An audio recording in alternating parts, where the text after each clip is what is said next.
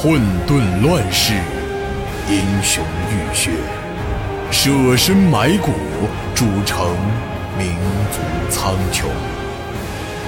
岁月如河，江山如歌，七年战国，写尽帝国苍茫。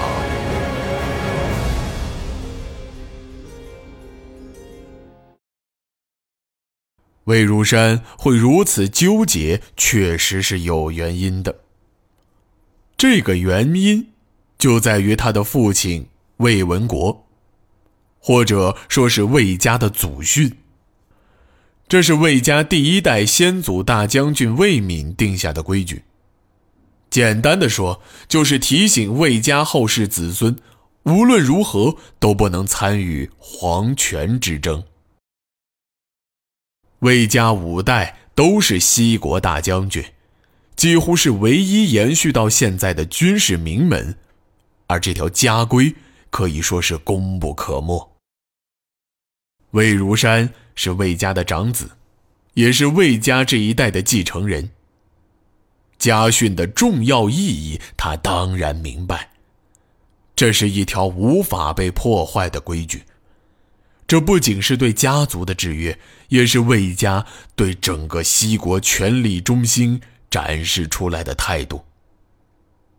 一旦这个制约被破坏，那魏家花费大量时间，甚至是无数先辈用血和人头堆积起来的努力，就可能会彻底崩溃。魏如山打过无数场仗。在战场上所做的决定，无论对错，从来没有后悔过。但眼下的情形却令他感到无比困惑。魏将军，连见一面的勇气都没有了吗？这时，城下又传来了杨硕的叫喊声。魏如山被这个声音惊醒。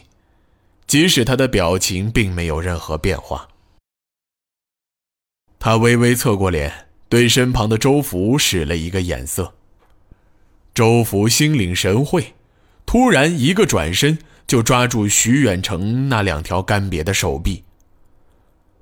徐远成也没料到魏如山有胆子绑住自己，一时也是大惊失色，立刻破口叫喊道。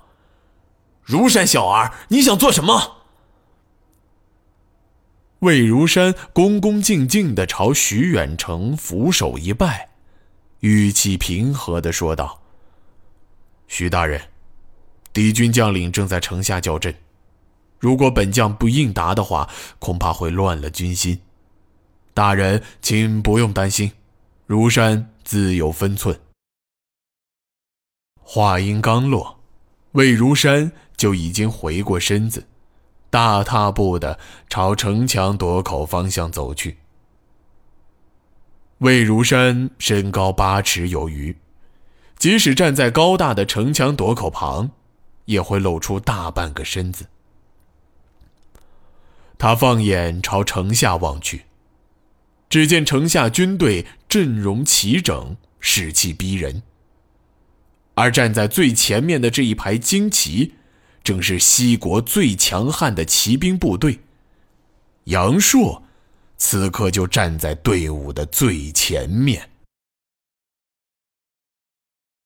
杨将军，你在皇城门口聚集了那么多兵马，寓意如何啊？杨硕见魏如山终于出来，也是微微一笑。他独自离开军阵，单手抓着斩马钢刀，缓缓朝城墙方向走去，最后停在一处距离城墙不足十丈的空地上。魏将军，我杨硕就长话短说了。我知道你有守城之职，但我想知道你究竟是在替谁守城？废话。当然是给皇上陛下守城。魏如山吃了一惊，他低下头，就见到徐远成不知何时已经窜到他的身旁。这看似干瘪的老头子到底是做了什么，竟然能挣脱了强壮的如同公牛一般的周福？不过老头因为个子矮小，因此根本露不出脸，所以只能听到声音。只是这个声音太容易辨识，立刻就被杨硕认了出来。原来徐大人也在啊！杨硕小儿，你是吃了雄心豹子胆了？身为骠骑军副统领，竟然带兵发动政变，是怀的什么居心？徐远成想把魏如山推开，无奈魏如山的身体真的像一座山一样纹丝不动。这时，周福终于跑上来了。一把将徐远成抱在怀里，远离开了城墙。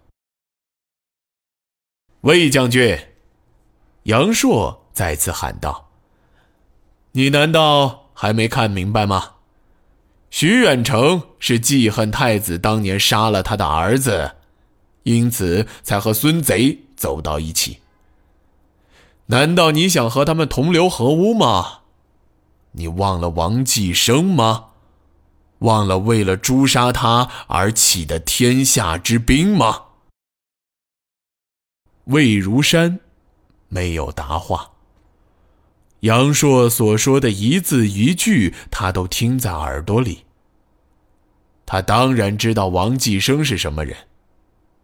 当年要不是王继生和大宦官秦涉串通杀害了赵徽宗，赵朝之后。也不会因为民不聊生而沦落到国家四分五裂、四处藩镇割据，最后一百多年都陷入在无比混乱的黑暗之中，一直到灭亡为止。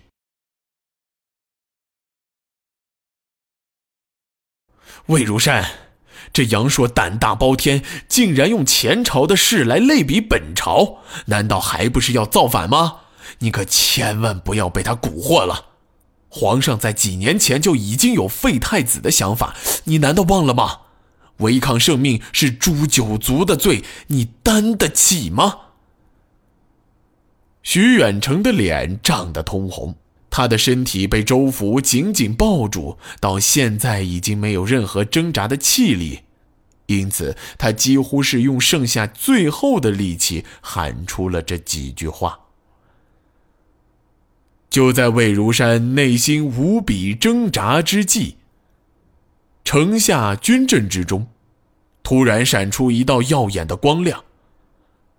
魏如山立刻下意识的向后躲去，却还是晚了一步。